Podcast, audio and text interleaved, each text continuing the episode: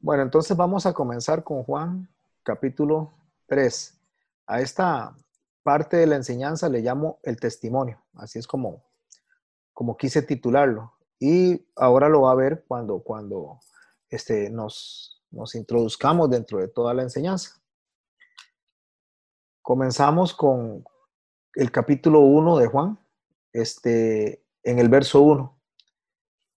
Voy a ir haciendo unas pausas. Ahorita lo que está viendo solamente es el verso 1 para ir haciendo unas pausas e ir explicando algunas cosas de cada palabra como lo hemos venido aprendiendo. Dice el texto en la reunión que hace él con Nicodemo. Dice el texto, verso 1, capítulo 3. Había un hombre de los fariseos que se llamaba Nicodemo, un principal entre los judíos. En este primer verso hay varias cosas que tenemos que analizar. En primer lugar, eh, observar que a Nicodemo se le, se le describe como uno de los fariseos, pero más adelante vamos a ver que en realidad él no era un fariseo, sino que era un saduceo o por lo menos tenía, tenía un pensamiento saduceo por la manera en que él se expresa acerca de lo que el Señor Jesucristo le dice. ¿Por qué? Porque los saduceos tenían un pensamiento y ellos creían en la literalidad de la, de la Biblia. Ejemplo, el saduceo leía que el hombre del polvo eh, fue, tomado y al polvo será tornado. Entonces ahí el, el, el, saduceo consideraba que el hombre era exterminado en ese momento. El hombre moría y se terminaba. El fariseo creía en la resurrección. Por lo tanto, creía más ampliamente en lo que tenía que ver con la venida este, del Mesías y con la resurrección al final del tiempo o al final de, de, los siglos. Los saduceos y los fariseos definitivamente en cuanto a pensamiento no eran, no estaban muy, muy coordinados, pensaban completamente diferente. Ellos estaban unidos en los tiempos de Jesús porque 175 años antes de, de Cristo había nacido la secta farisea, que significa guardadores de la Torah o significa apartados para la Torah, para la enseñanza de la Torah. Ellos nacieron después de que nacieron, me refiero en cuanto a la constitución de ellos, eh, fueron hechos o fueron puestos por el pueblo para poder rescatar todo lo que tenía que ver con la Torah. Ellos estuvieron durante dos, tres siglos bajo el dominio griego, una vez que este, los macabeos se liberan de los griegos cuando este, Antíoco Epifano, no directamente él, sino sus seguidores, sacrifican un cerdo en el, en el altar un 24 a 25 de diciembre. Ellos ya se indignan, se indignan porque el cerdo se está sacrificando, porque se celebraba el solsticio de, de invierno y, y, se lo sacrifican a, a, sus dioses, los griegos. Entonces los macabeos se, se, levantan en armas y recuperan el templo en una, en una guerra que dura 33 años. Una vez que ellos han recuperado el templo, entonces lógicamente hay que poner un rey, los macabeos vienen a poner un rey y los fariseos que se instalan 175 años antes de Cristo, se instalan con el fin de darle una recuperación a la ley, recuperar a la Torah para el pueblo y recuperar lo que era la enseñanza que se había perdido durante el tiempo de los griegos. Ellos vienen y dicen que según la Torah, quien debe estar gobernando Israel es uno, alguien de la dinastía de David, alguien que venga de la línea de la familia de David. Los macabeos no, no eran de la, de la familia de David, por lo tanto los fariseos le hacen ver a ellos que ellos no pueden gobernar. Pues lógicamente hay un, hay una, hay, un problema ahí porque los, los, este, los macabeos no aceptan eso, o sea, dicen, esto, esto no puede ser, nosotros duramos 33 años peleando para recuperar esto y ahora ustedes no nos van a dejar que seamos reyes, ¿no? Sí, pero ustedes no pueden ser reyes porque ustedes no vienen de la línea dinástica de David. Bueno, entonces los macabeos tienen una grandiosa idea. Pasan 10 años en ese, en ese problema, en esa discusión, y en el 165 antes de Cristo, recordemos que a menores números, más cerca de Cristo, porque es antes de él, en el 165 antes de Cristo, se instauran, se instalan lo, lo que son los, los saduceos.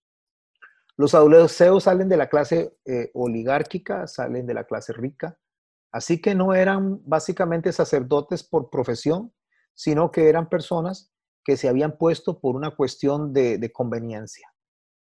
Aunque para los tiempos de Jesús ya ellos tenían ciertos estudios y habían, se habían ingresado a lo que tenía que ver la línea del estudio de la Torah, pero al no tener ellos esa, esa enseñanza desde el principio de no ser este, sacerdotes puestos bajo la línea este, arónica desde el principio, de bajo la línea levítica, entonces ellos tenían pensamientos diferentes.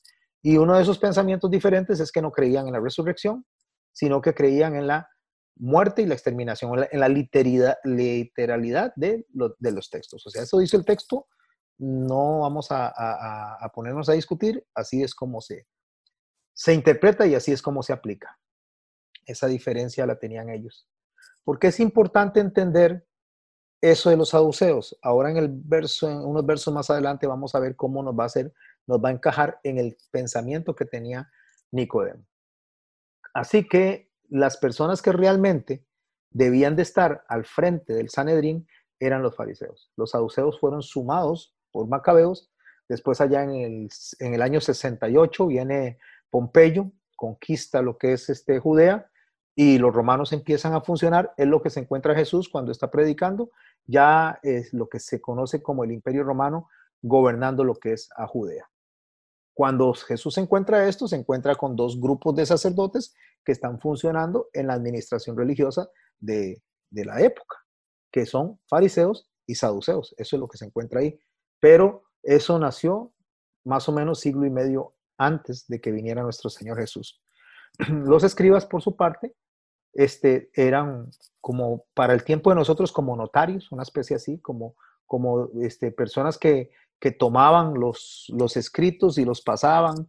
Eh, también alguien tenía que dar una declaración de algo, ellos escribían, era, era algo así como un notario, alguien que, por eso llamaban escribas, porque les tocaba, les tocaba escribir lo que otro decía todos los, los fariseos eran, eh, podían, o sea, eran escribas. Todos los fariseos eran escribas porque es como que el notario se hubiera especializado en algo, entonces, o que un médico se especialice en algo, entonces viene un médico y, y es médico general y se especializa tal vez en, en ginecología o en cardiología.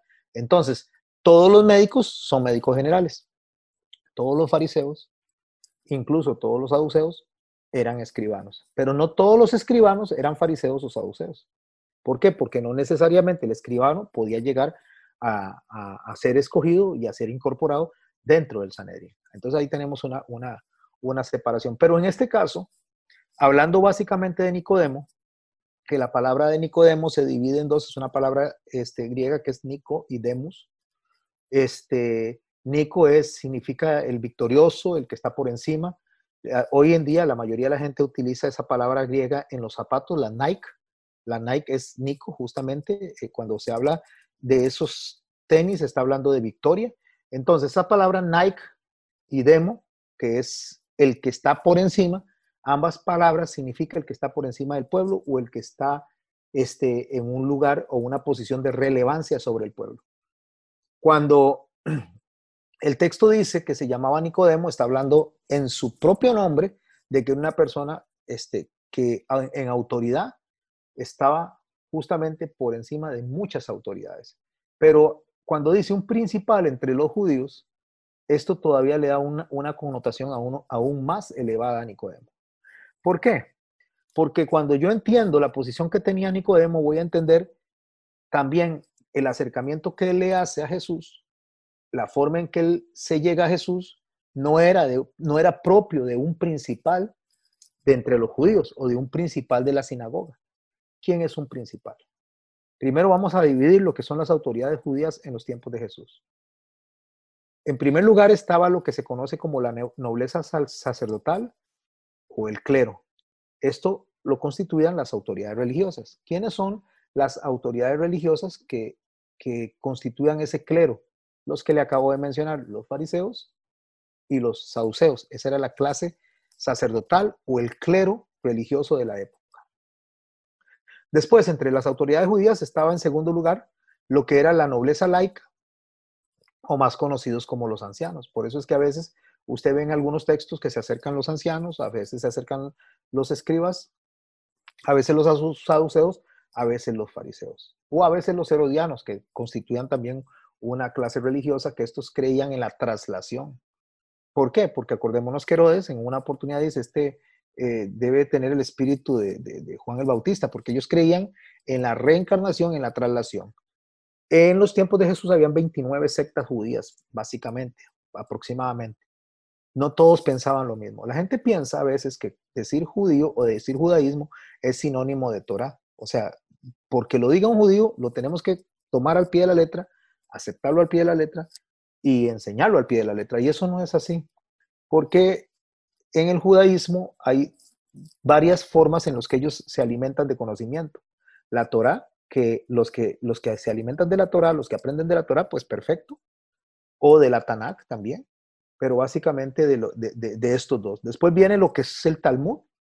Eh, eso ya no es palabra de Dios, sino que eso es enseñanza rabínica.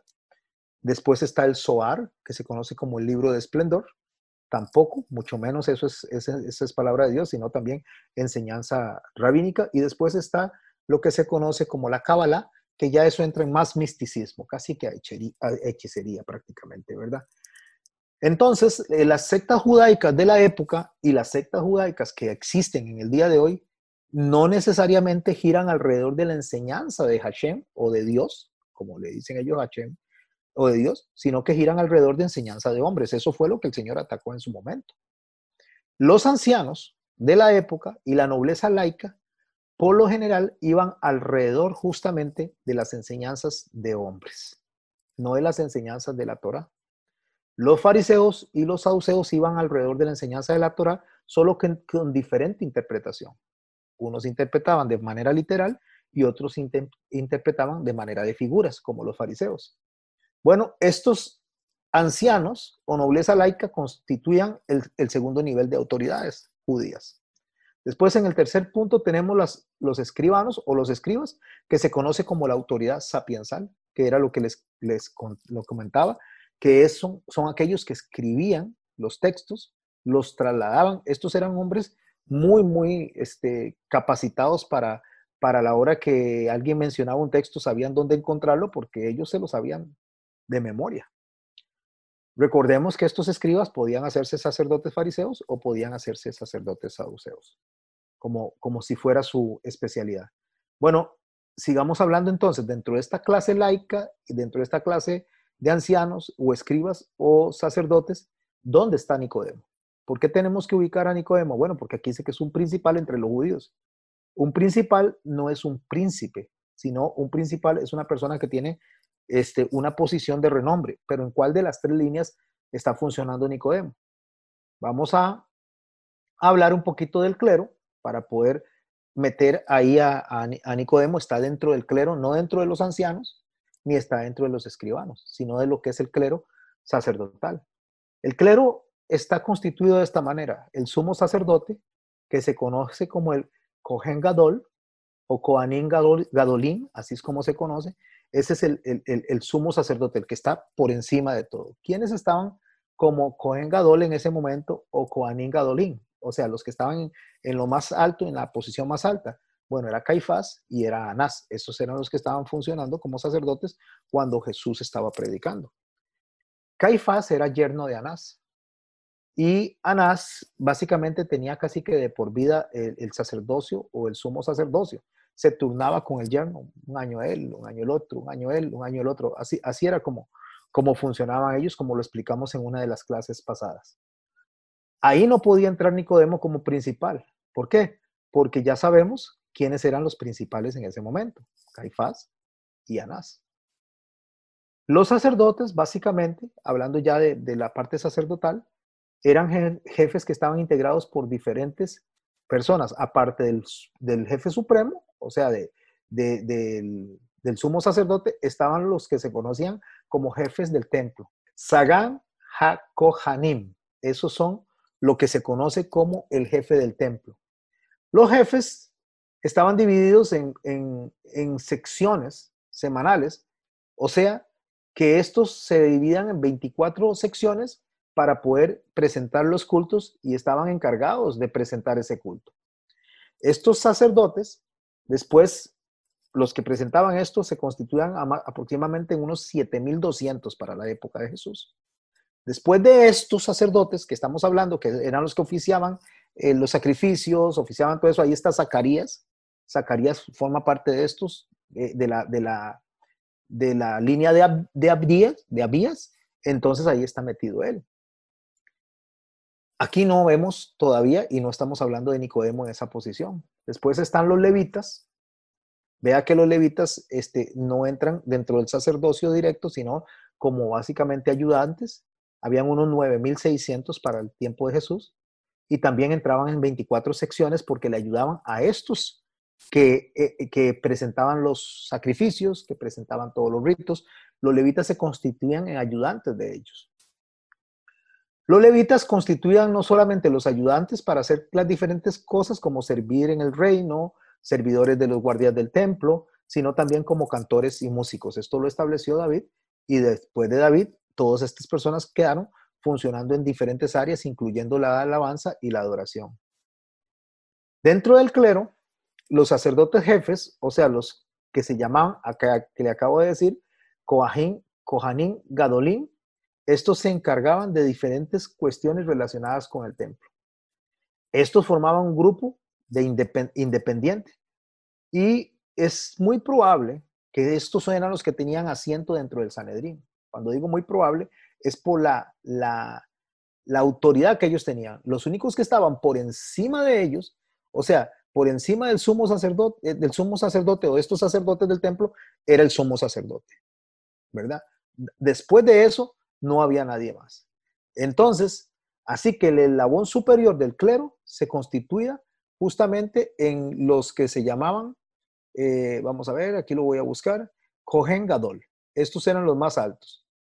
Ahora, hablando justamente de estos Kohanim Gadolín, que se, que se considera como los, los segundos, como si fuera eh, después del sumo sacerdote el más alto, entonces en esos rangos, tanto el sumo sacerdote como los los sacerdotes secundarios o los principales en ese caso son puestos que se les daban una vez al año. Nicodemo era de la segunda línea. O sea, está el sumo sacerdote y después está el Kohanim, Gadolín, que es el administrador del templo, la persona que está a cargo de todos los servicios del templo, el que se encarga de que todo funcione bien es un tipo de administrador, pero un administrador de una posición muy alta, por encima de los levitas, por encima de los cantores, por encima de todos. Nicodemo era uno de esos. Ese era Nicodemo. Entonces ya eso nos da a nosotros la idea del tipo de persona que se está acercando a Jesús a pedirle consejo. Porque como le digo, después solamente de él estaba el sumo sacerdote. Ahora, una vez puesto esto en nuestras mentes, sigamos leyendo el verso 2, porque entonces ahora nos va a arrojar a nosotros este, que este hombre se ponía básicamente en peligro dependiendo de este, quién lo estuviera viendo. Y dice así, este vino a Jesús de noche. Cuando él viene a Jesús de noche es por dos aspectos. Probablemente, según la mayoría de las personas que, que enseñan acerca de este texto, para que no fuera descubierto por el pueblo, de que se estaba acercando a Jesús. Pero lo que más, lo que más este, tiene como, como fuerza argumental en cuanto a esto es porque en la noche casi la gente no salía. Y no salía por el arrastre que se trae desde, desde el tiempo de la salida de ellos de Egipto. A la medianoche fue que llegó el destructor. Entonces, para ellos, estar en la noche o salir en la noche era como ponerse en una situación de juicio. Entonces, aparte de que no salían de noche, y las puertas incluso de la ciudad se cerraban a partir de la caída del sol alrededor de las seis de la tarde, de ahí que no podían entrar ni mercaderes ni podía salir nadie por cuestiones de, lo que estaba en su mente relacionado a lo que había pasado en los tiempos de, la salida de ellos de Egipto, en la salida cuando, cuando Moisés los saca. Ellos se acuerdan del destructor y ellos están dentro de sus casas a esa hora. Es como un autotoque de queda. El pueblo, aparte de eso, dormía con las luces encendidas. ¿Y por qué dormía con las luces encendidas? Porque ya imaginémonos, habían dos millones y medio, tres millones de personas saliendo de Egipto en el momento que todos los primogénitos este, murieron. Eso quedó, el pueblo quedó marcado con eso. Quedó marcado y todavía en los tiempos de Jesús esa gente no salía de noche. Entonces, Nicodemo sale de noche por dos razones. Una, probablemente para que todo, no todo el mundo lo vea. Y la segunda es por una cuestión cultural de que ellos se resguardaban durante la noche. Y Nicodemo dice el texto, le dice rabí. Si Nicodemo es un principal, si Nicodemo tiene la posición que tiene y se dirige a él diciéndole rabí, ahí no hay un insulto como a veces dice más de una persona al predicar, ahí no hay una, no hay una, no, hay una intención de, de burlarse del Señor, no, él lo está reconociendo como maestro. Y tanto es así que lo que él dice es sabemos, en plural, lo cual implica que no era una posición de él, sino una posición de un grupo, y dentro de ese grupo tenía que ser gente de, una autoridad muy reconocida por la posición que él tenía. Ya esto nos traslada a nosotros inclusive al Sanedrín, nos traslada a la administración del templo, de lo que se conversaban entre ellos.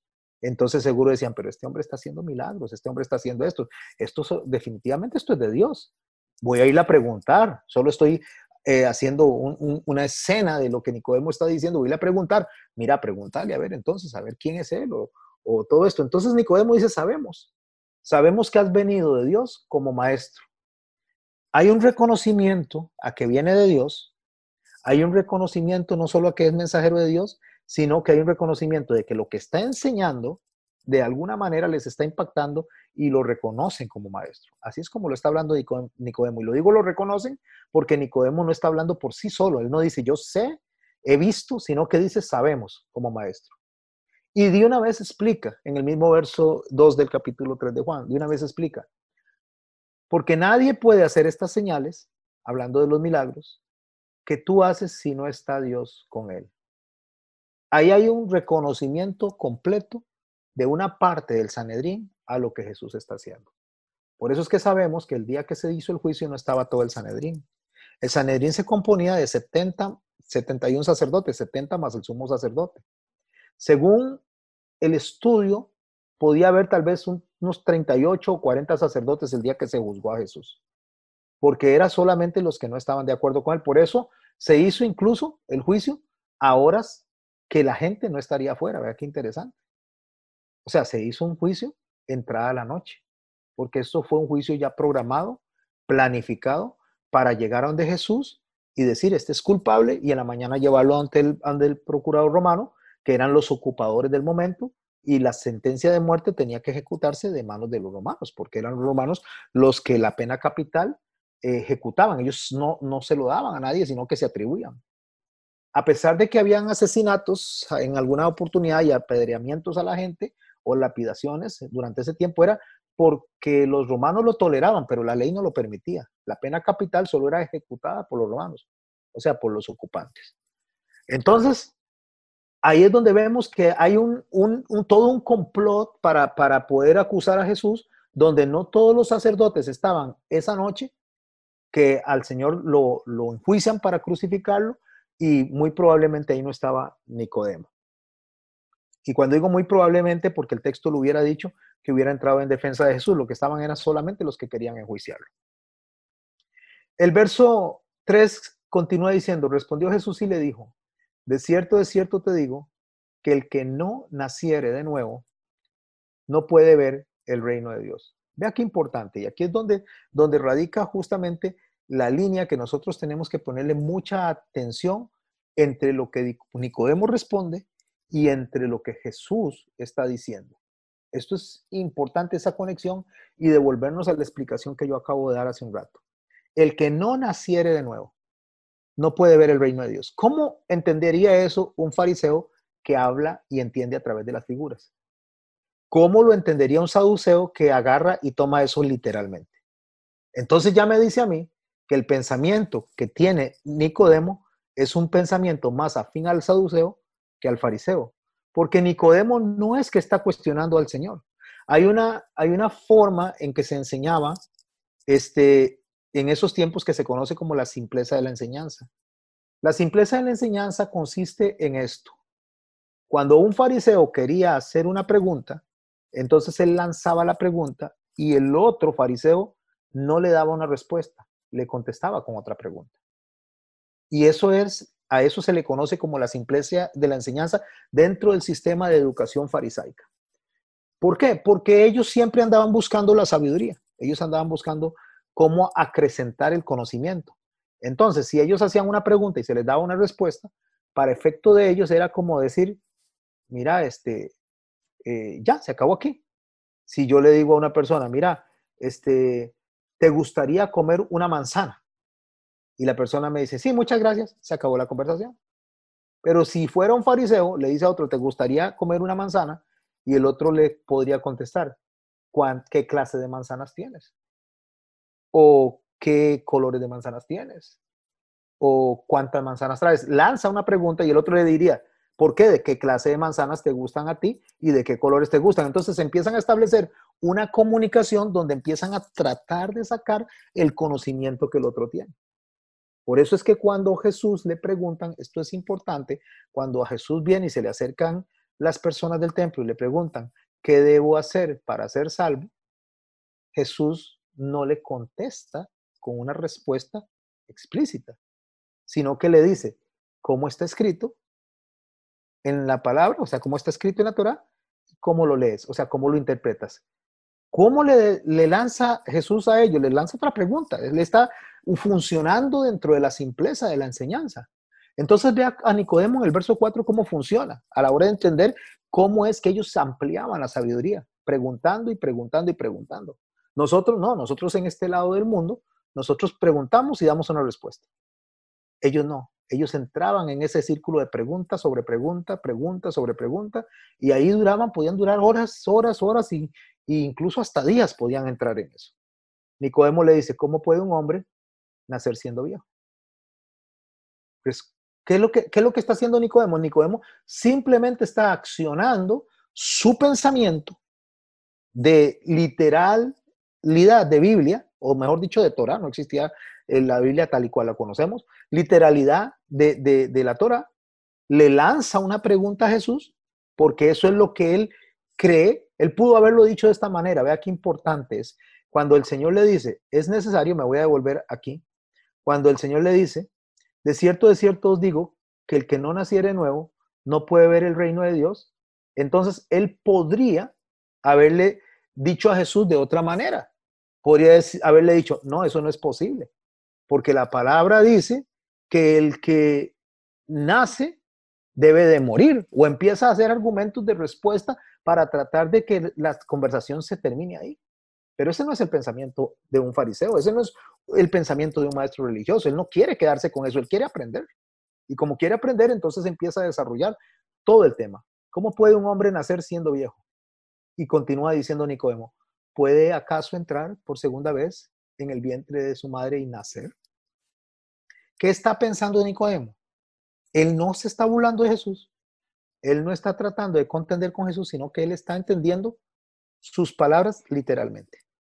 Y literalmente a su forma de pensar como religioso las está aplicando.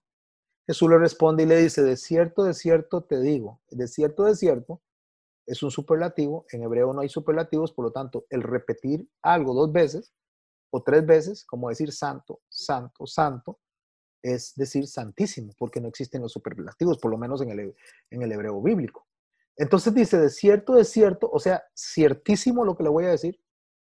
De cierto, de cierto digo que el que no naciere de agua y del espíritu, aquí es muy importante, naciere del agua y del espíritu, no puede entrar en el reino de Dios. No está hablando aquí de entrar de una manera física, sino de una manera experimental porque no se puede entrar de una manera física. Entonces, está hablando con un hombre que entiende literalmente lo que se le está diciendo y le está explicando que hay, una necesidad de nacer de agua y del espíritu. ¿Qué está entendiendo este, este judío, este, este eh, miembro de, principal del Sanedrín? ¿Qué es lo que está entendiendo él? En agua, había una interpretación para el agua eh, en el Antiguo Testamento muy, muy marcada que era una para juicio y la otra para limpieza, cualquiera de las dos cosas. Recordemos que el juicio sobre la tierra fue por agua, cuando en los tiempos de Noé. Y también lo que se daba dentro del tabernáculo para poder entrar al lugar santísimo era lavarse las manos en el lavacro y lavarse los pies y, y limpiarse la cara. Eso está hablando de santificación, eso está hablando de limpieza, esto está hablando de una posición de ponerse en un estado de taor delante de Dios antes de entrar al lugar santísimo. Está hablando con un sacerdote y este sacerdote está entendiendo lo que le está diciendo. ¿Qué es un estado de taor? Un estado de taor es un estado de estar puro o de estar limpio. Lo explico de esta manera. Agarramos un plato que está sucio y vamos a comer en ese plato, pero ese plato no lo podemos utilizar porque está sucio, está tamé, o sea, está sucio. El plato sigue siendo plato, el plato no deja de ser plato, el plato sigue siendo útil, pero mientras esté sucio no lo podemos usar. Entonces, lo que el Señor le está diciendo es que hay que pasarle agua a ese plato, hay que limpiar ese plato, refiriéndose al corazón del individuo, hay que lavarlo para que el plato esté disponible, limpio, para poder ser utilizado, para alimentarse con él. Así que el que no nace del agua, o sea, el que no limpia el plato, el que no pasa por ese proceso de ponerse de una manera adecuada para poder entrar al lugar santísimo, ponerse delante de Dios, dice, no puede entrar. ¿A qué se refiere eso de limpiar? De limpiarse las manos o de limpiarse los pies o de lavarse la cara para estar delante de Dios. Eso es una forma este, hebraica de hablar del arrepentimiento. Es una forma de uno reconocer lo que uno es, de uno reconocer realmente este, eh, delante de Dios lo que yo soy y empezar a actuar conforme a lo que Dios es. El tabernáculo tenía una división. El tabernáculo tenía eh, varios muebles. Entre esos muebles había, había uno afuera del lugar santo que se llamaba el lavacro. El lavacro tenía unos espejitos que cuando ellos se lavaban las manos, ellos lograban verse el rostro en el espejito. Entonces el lavacro lo que representa justamente es la palabra de Dios, o sea, representa las leyes, la Torah. Cuando ellos se veían en el espejito, entonces ellos lograban ver quiénes eran ellos y lo que el lavacro demostraba cuando se están lavando las manos, cuando se están lavando la cara y cuando se están lavando los pies, están viendo lo que a Dios no le gusta de ellos. De hecho, esos espejitos fueron dados por las mujeres cuando salieron de Egipto, las mujeres egipcias le dieron a ellas esos espejos y le dieron joyas y esos espejos ellos los, ellas las dieron para la constitución del tabernáculo y parte de eso fue el lavacro donde la gente, donde los sacerdotes se lograban ver y entonces decían, no, yo no voy a entrar al lugar santo así, ni al lugar santísimo porque voy a caer muerto. Entonces, para entrar delante de Dios yo necesito lavarme las manos, lavarme los pies y lavarme la cara. O sea, cómo luzco, cómo acciono y cómo camino. Antes de entrar, si no caían muertos. Pero lo que el Señor añade, no solo el agua, sino dice, y del Espíritu. ¿Por qué tiene que ser de agua y del Espíritu? Porque es un reconocimiento, es un arrepentimiento que viene a través justamente del conocer lo que Dios quiere de mí y el conocer lo que Dios me pide para que yo entre a tomar de en el lugar santo de los panes que están adentro. Los panes que están adentro representan también la palabra. Pero los panes que están adentro, que representan la palabra, ya no es para ver cómo luzco delante de Dios, sino para ver cómo Dios quiere que luzca cuando llego delante de Él.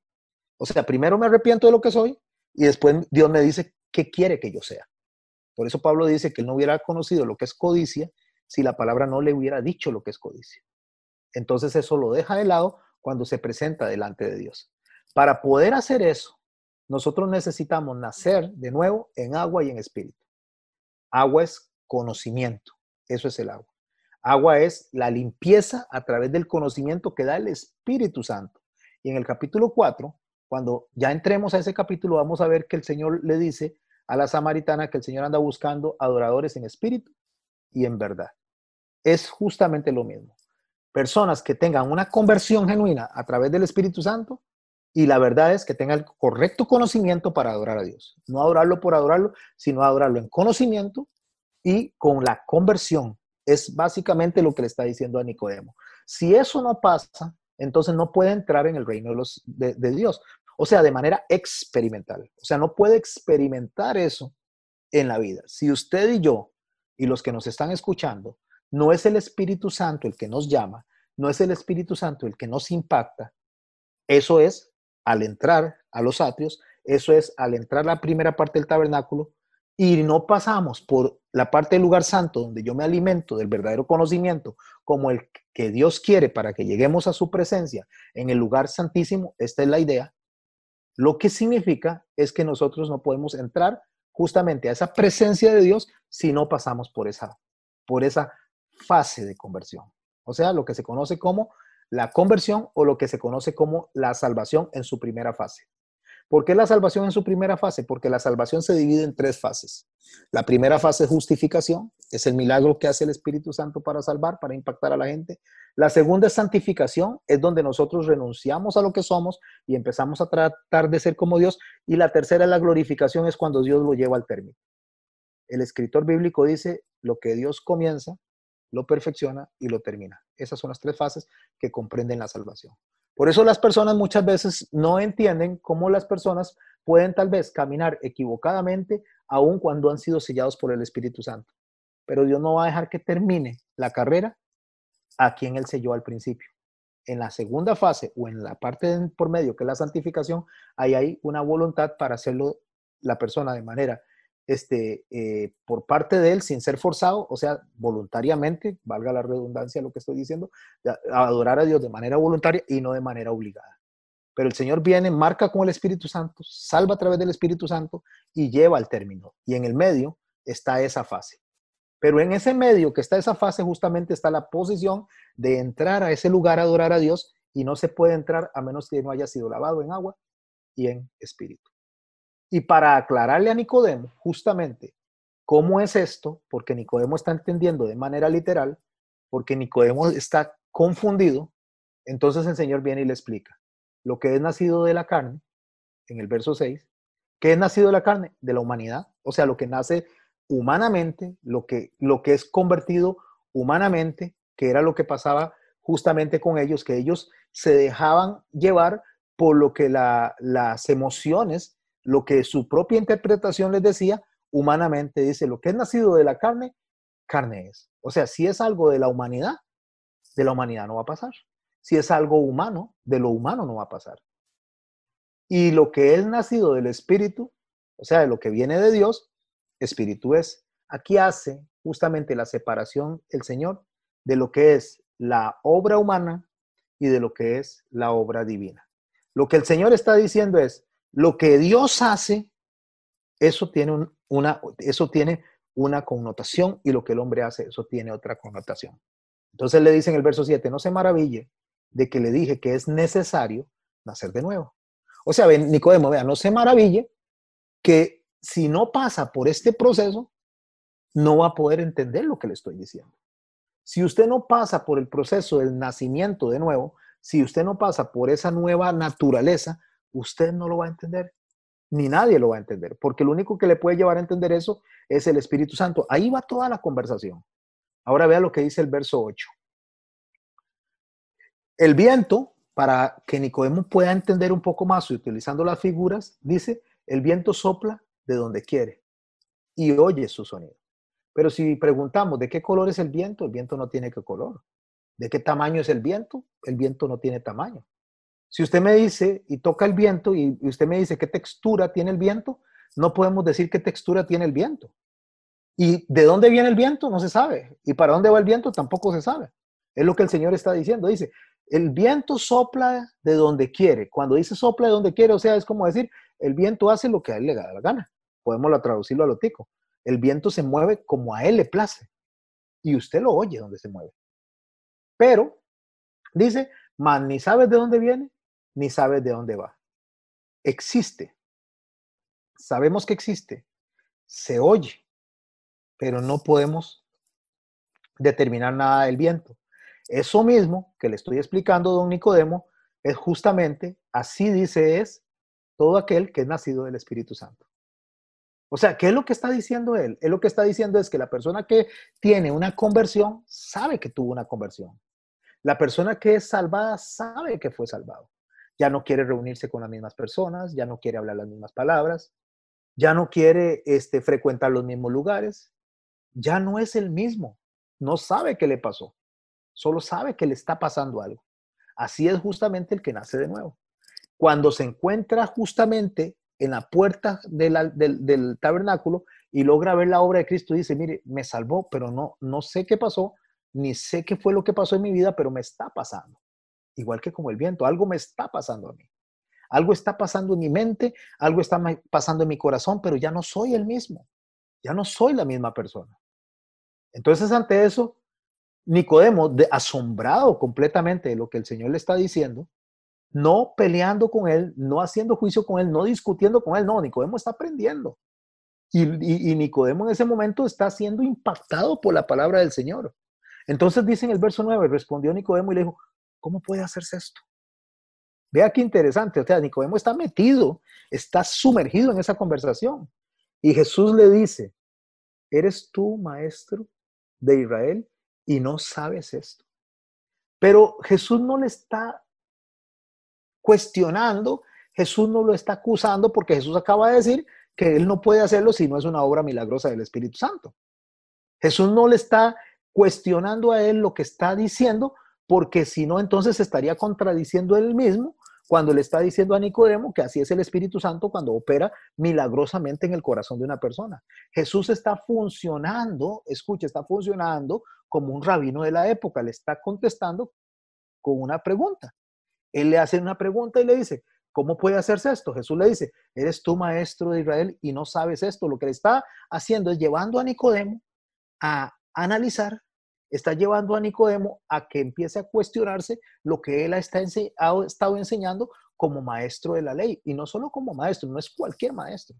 No es un levita que llegaba a hacer sacrificios, no es un sacerdote que llegaba a presentar, es un hombre que después del sumo sacerdote él tenía una posición de relevancia. Entonces, lo que hace con esta pregunta Jesús es poner a Nicodemo a hacerse un autoexamen, a hacerse un autoanálisis de qué es lo que él ha aprendido y qué es lo que él ha enseñado.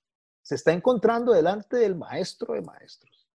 Se está encontrando delante de Jesús que enseña de una manera tan extraordinaria, tan hermosa, que él no tiene otra cosa más que, que quedarse extasiado ahí. Y lo veamos cómo sigue el texto.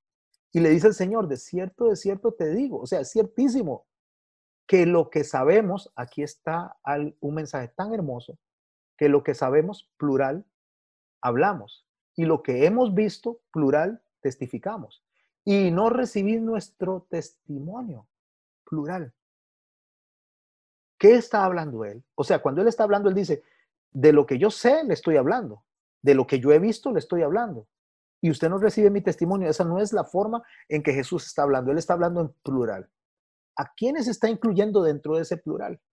¿A quiénes son las personas que él está este, poniendo delante de Nicodemo como los testigos de todo lo que está aconteciendo?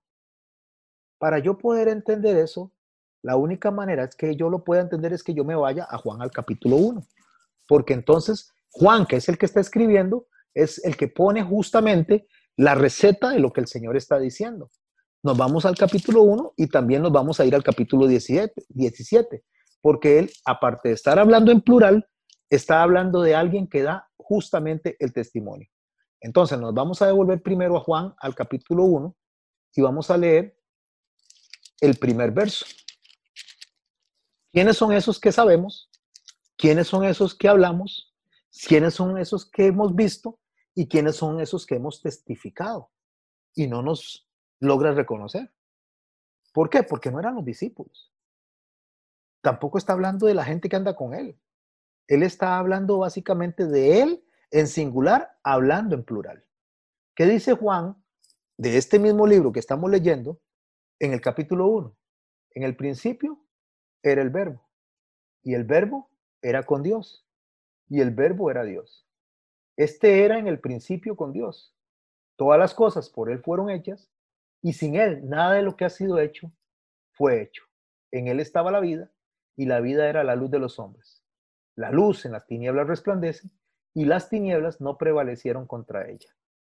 ¿De quién está hablando Él cuando habla en plural diciendo, sabemos, hemos y nuestro testimonio?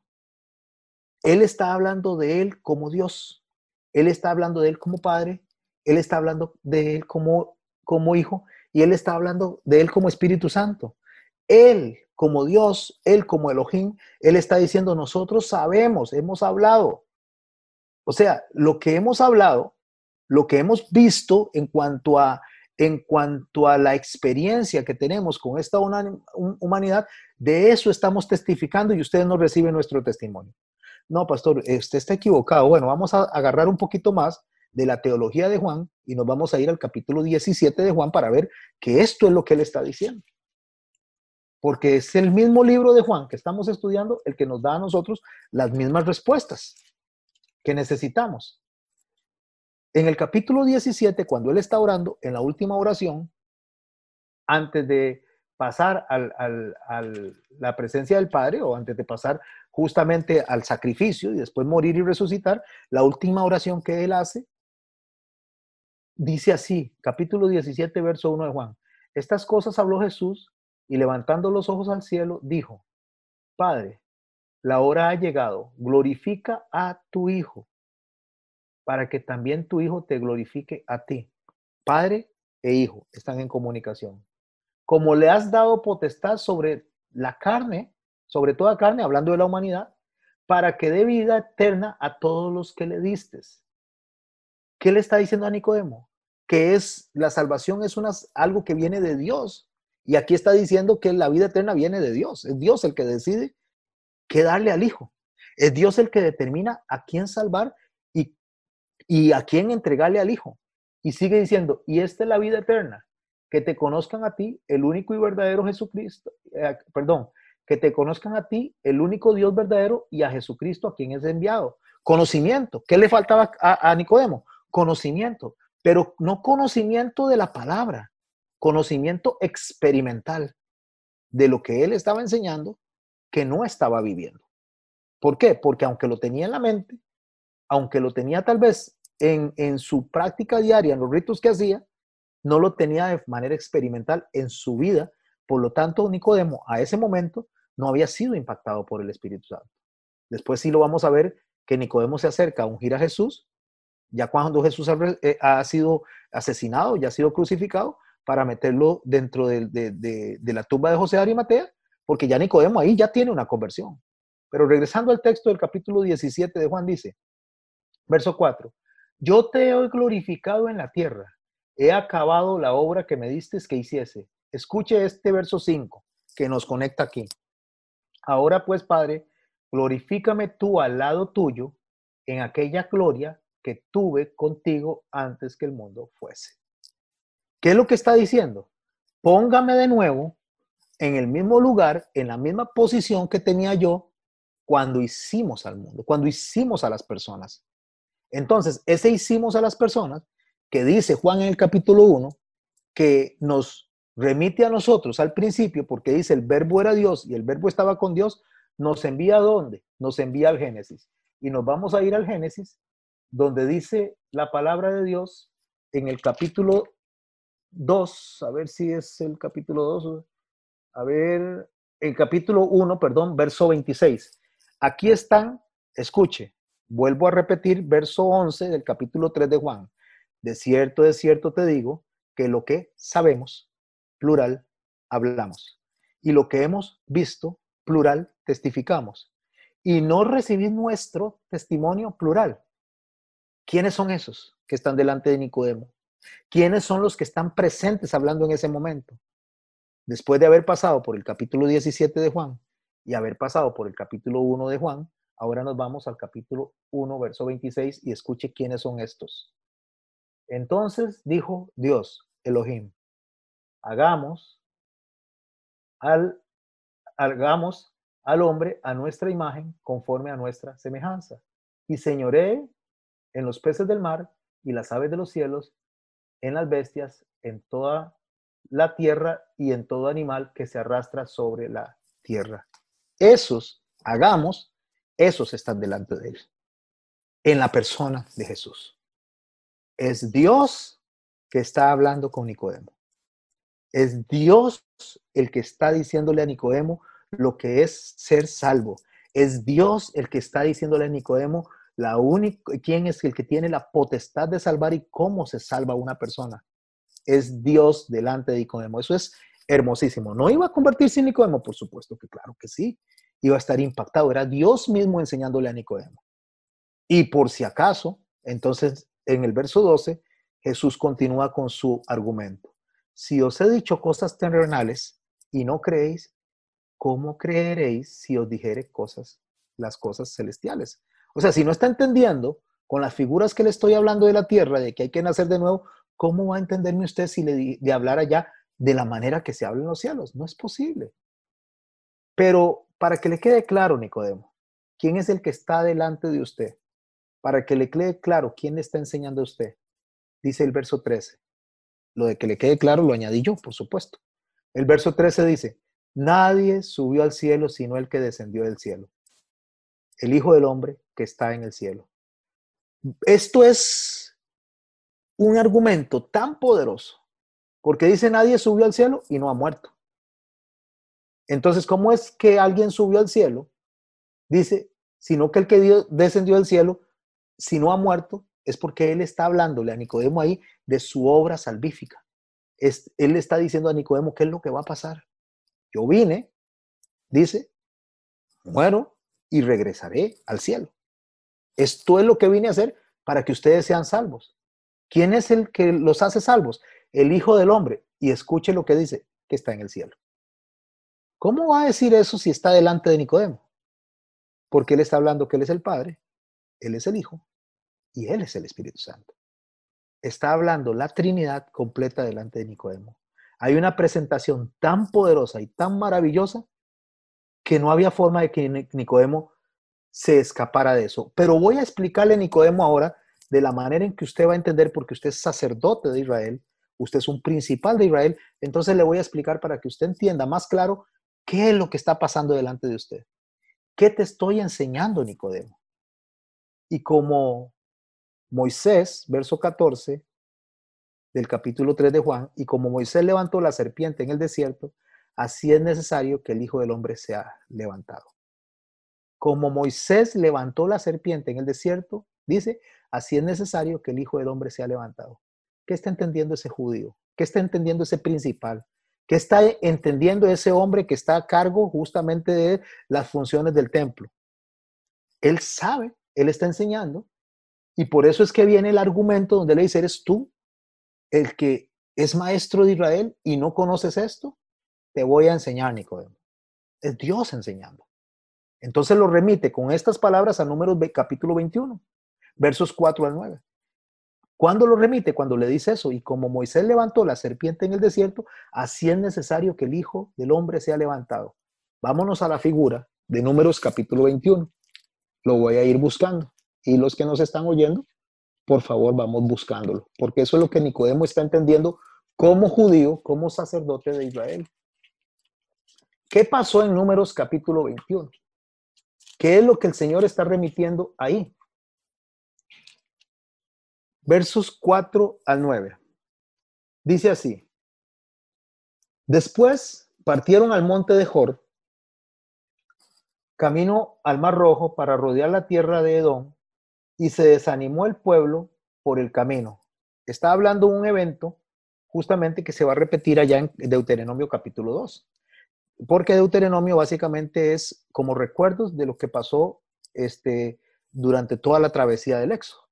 Pero dice, después que partieron del monte de Or, camino al Mar Rojo, para rodear la tierra de Edom, y se desanimó el pueblo por el camino. Desanimarse es, eh, desanimar es que el alma se cae. Ánima es alma y desánimo es alma caída, o sea, se sentían tristes. Y habló el pueblo de Dios contra Moisés y la pregunta que le hacen ellos a Moisés es, ¿por qué nos hiciste subir de Egipto para que muramos en este desierto? Le están reclamando, o sea, nos sacó de Egipto para matarnos en el desierto. Pues no hay pan ni agua y nuestra alma tiene fastidio de este pan tan liviano. Se estaban quejando del maná, que era una fuente de alimento gratuita por la cual ellos no tenían ni que trabajar, no tenían ni que esforzarse. Entonces empiezan a murmurar contra Moisés y se empiezan a enojar contra Moisés. Y empieza a haber como una especie de revuelta contra Moisés. En el verso 6 dice, y Jehová envió, y Jehová envió entre el pueblo serpientes ardientes que mordían al pueblo y murió mucho del pueblo de Israel. La serpiente ardiente que está hablando aquí es colorada, es roja. O sea, cuando habla de roja, la palabra que está diciendo ahí es serpientes eh, furiosas, serpientes en ira, porque están representando la ira de Dios. Entonces, cuando representa la ira de Dios, lo que está diciendo es que Dios envió la ira de él en forma o en figura de serpientes para que la gente que estaba murmurando y quejándose empezara a morir. Verso 7. Entonces el pueblo vino a Moisés y dijo, hemos pecado por haber hablado contra Jehová y contra ti. Ruega a Jehová que quite de nosotros estas serpientes. Y Moisés oró por el pueblo. Moisés viene e intercede por el pueblo para que las serpientes que manifiestan la ira de Dios no los sigan matando. Y Jehová dijo a Moisés, hazte una serpiente ardiente. Esta serpiente ardiente iba a ser más grande que esas serpientes, con una ira más grande, porque la serpiente ardiente, le digo, representa la furia, representa la ira de Dios. Entonces, hágase una serpiente ardiente y ponla sobre un asta, o sea, que quede bien alto, donde todos la vean. Póngala sobre un asta y cualquiera que fuere mordido, ¿por cuáles? Por las serpientes pequeñitas, y mirare a ella, a la serpiente grande, vivirá. ¿Qué es lo que le está diciendo? Cuando la ira mía caiga sobre las personas, se fijen en la ira mayor y cuando vean la ira mayor, entonces van a vivir. Y Moisés hizo una serpiente de bronce, que representa el bronce, representa sufrimiento, y la puso sobre un asta, y cuando alguna serpiente moría alguno, miraba a la serpiente de bronce y vivía. Eso es lo que le está diciendo a él. ¿Qué es lo que le está diciendo? De la misma manera que la ira había caído sobre los de antes, se mandó a hacer una serpiente más grande, donde la ira mayor iba a caer sobre esa serpiente. ¿Y qué dice la palabra de Dios? Que toda la ira que estaba sobre nosotros cayó sobre Jesús. ¿En dónde? En la cruz. Donde Él está levantado en la cruz, toda la ira cayó ahí. Entonces, todas las personas que veían hacia el futuro, al que iba a venir, a morir en la cruz, se salvaban por la esperanza del que había a venir. Dice el libro de Hebreos que ahora nosotros nos salvamos por la esperanza del que ya vino, fijándonos hacia la cruz. Entonces, cuando él le menciona el capítulo 21, versos 4 y 9 del libro de números, y le dice en el contexto que estamos hablando, que dice que nadie sabe de dónde viene el viento ni a dónde va, que es el Espíritu Santo, el que va a hacer la obra y también le dice que el que vino del cielo tiene que regresar al cielo para sentarse ahí con el que está ahí, porque ya está en el cielo.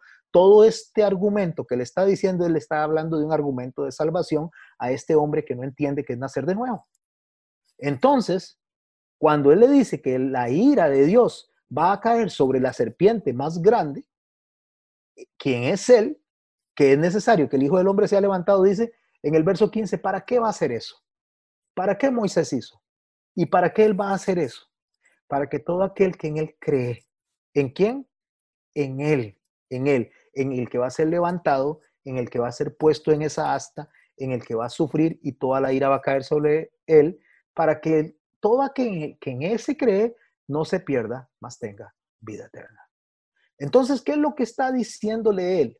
Él lo que le está diciendo es que deben de creer, pero de creer en qué? porque los demonios creen y tiemblan. No está hablando de creer que Él es Dios, no está hablando de creer que Él es Jesús, está hablando de creer que Él es la salvación, al igual que pasó en Números capítulo 21. Lo que ellos deben de aceptar, lo que ellos deben de recibir es la obra maravillosa de un Dios que se hizo hombre para estar delante de Nicodemo conversando y argumentando sobre teología. O sea, qué interesante. Nicodemo está hablando de teología con el Dios que él enseña. O sea, Nicodemo está hablando de, palabra con la palabra misma. Nicodemo está hablando de salvación con el Salvador. Nicodemo está hablando de creación con el Creador. Eso es lo que está diciendo Nicodemo. Él está diciendo la palabra. Y una vez que esto Nicodemo lo entienda, una vez que Nicodemo lo reconozca, entonces va a poder tener la oportunidad de estar presencialmente dentro del reino de los cielos. O sea, va a poder experimentalmente tener esa posición, aún sin haber muerto, aún sin haber estar delante de Dios en su presencia. Por eso es que el verso, ¿por qué? Del capítulo 3, en el verso 16, nos conecta con todo el argumento que acabo de decir y nos conecta justamente con el famoso verso que todo el mundo dice que no examina justamente estos expedientes que acabamos de analizar. Porque de tal manera amó Dios al mundo, ¿de qué manera?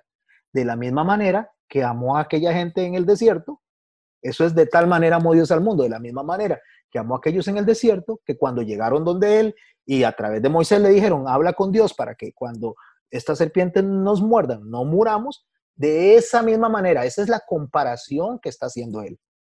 Porque de tal manera, de esa manera amó Dios al mundo, que ha dado a su Hijo unigénito para que todo aquel que en Él cree no se pierda, más tenga vida eterna. De la misma manera que ellos creyeron que esa serpiente, con solo mirarla, lo podía los podía salvar de las picaduras de la ira de Dios, la ira puesta sobre esa serpiente, de esa misma manera, quien crea que yo, Nicodemo, vine a morir por todos ustedes, quien de verdad crea que yo soy Dios, que me hice hombre, y ese es el testimonio que damos, eso es de lo que estamos hablando. Si usted logra entender eso, si usted logra creer eso, no es por su propia fuerza, porque lo que es de humano, humano es.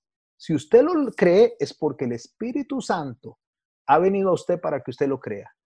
¿Por qué? Porque no envió Dios a su Hijo al mundo para condenar al mundo. Yo no vine a condenarlo, Nicodemo, sino para que el mundo sea salvo por él. Porque ya el mundo estaba condenado. Verso 17 de Juan. El que en él cree, en esa obra, no es condenado. Pero el que no cree ya ha sido condenado, porque no ha creído en qué? En lo que le acabo de explicar.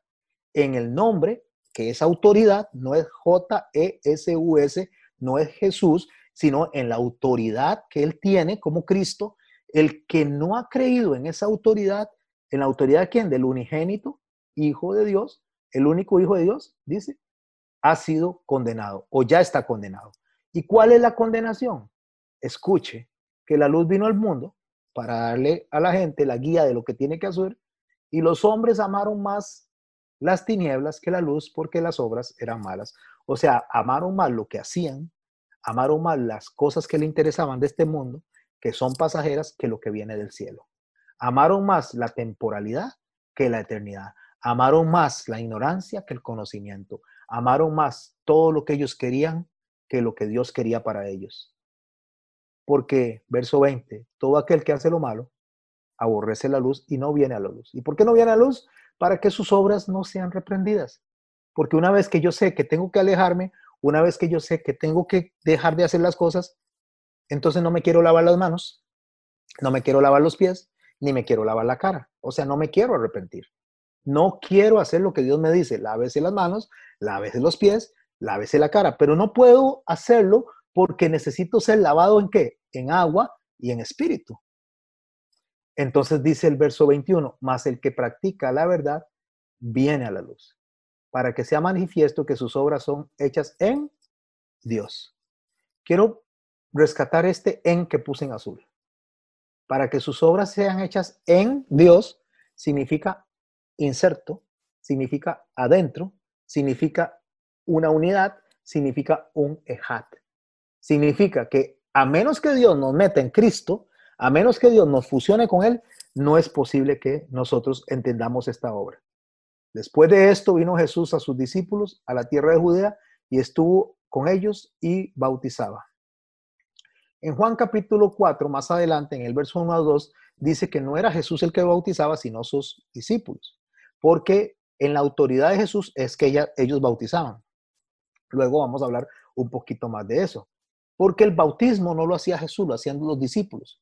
¿Por qué lo hacían los discípulos? Porque funcionaban justamente como el sacerdocio que acabo de explicar. ¿Quién es el sumo sacerdote? Jesús. ¿Y quiénes son los Kohanim? Los más pequeñitos. Los discípulos. Ellos preparan todo para el sacrificio. Ellos bautizan, ellos alistan, ellos hacen toda esa función para que quien se presente delante del Padre como intermediario sea el Gaol Coden, o sea, el sumo sacerdote. Juan bautizaba también en Enón, verso 23, junto a Salín, porque allí había muchas aguas y venían y eran bautizados. Porque Juan no había sido encarcelado. Entonces hubo una discusión entre los discípulos de Juan y los judíos acerca de la purificación. ¿Cuál purificación? La forma en que se acerca uno a Dios, la forma en lo que se está dando en ese momento. Y vinieron a Juan y le dijeron, Rabí, mira, que el que estaba conmigo, contigo al otro lado del Jordán, hablándole a Juan el Bautista, el que estaba con usted, que es Jesús, de quien tú diste testimonio, bautiza a todos y vienen a él. Respondió Juan y dijo, no puede el hombre recibir nada si no le fuere dado del cielo. ¿Qué es lo que está diciendo Juan? Lo mismo que dijo Jesús, lo mismo que le dijo a Nicodemo. Es imposible que el hombre pueda recibir algo que Dios no le dé, porque es a Dios a quien le toca darlo. Vosotros mismos me sois testigos de que dije, yo no soy el Cristo.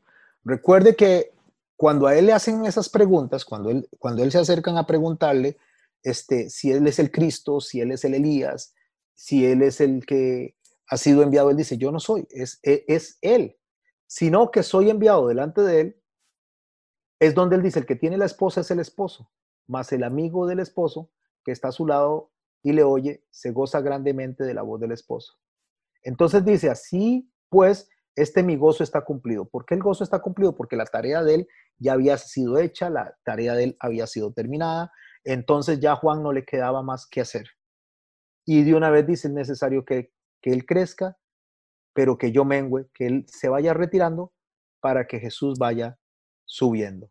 Y viene Juan el Bautista y empieza a hacer el mismo argumento, la misma explicación que está dando el Señor Jesucristo a Nicodemo. El que de arriba viene es sobre todos. El que es de la tierra es terrenal y las cosas terrenales habla. El que viene del cielo es sobre todos. Y lo que vio y oyó, esto testifica, hablando del testimonio que Jesús está dando como Dios. Nadie recibe y nadie recibe su testimonio.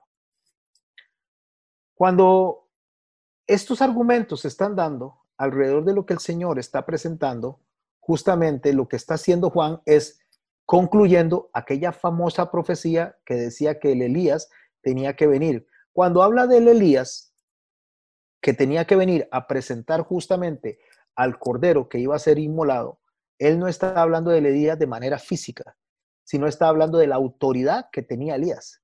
O sea, la autoridad que tenía Elías, que era el Espíritu Santo, esa autoridad tenía Juan para hablar del que había de venir, para hablar del testimonio que se tenía que dar, para hablar de ese Cordero de Dios que dijo él que quita el pecado del mundo. Juan lo que está hablando es la autoridad que Elías tenía, la tenía él. Cuando Jesús dice que el Elías que había de venir ya vino, está hablando justamente de esa autoridad del Espíritu Santo que él también le está hablando a Nicodemo. Por eso es que si alguien recibe el testimonio, este atestigua, o sea, reconoce que Dios es veraz, es lo que dice este verso. Porque el que Dios envió, verso 34, las palabras de Dios habla, hablando de Jesús, pues Dios no le da, es, no da el espíritu por medida.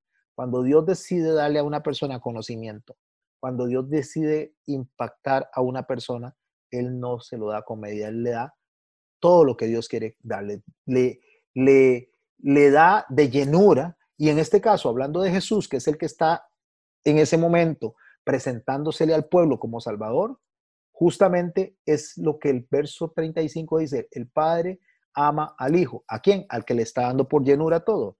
Y todas las cosas ha entregado en su mano. Cuando habla de todas las cosas, está hablando lo que está en el cielo, incluye lo que está en el cielo, lo que está en tierra, e incluye lo que está en la tierra se la ha dado en su mano. Por eso el Señor Jesús al final dice que toda potestad me ha sido dada en los cielos y toda potestad me ha sido dada en la tierra. Se está refiriendo a autoridad. Toda la autoridad me ha sido dada.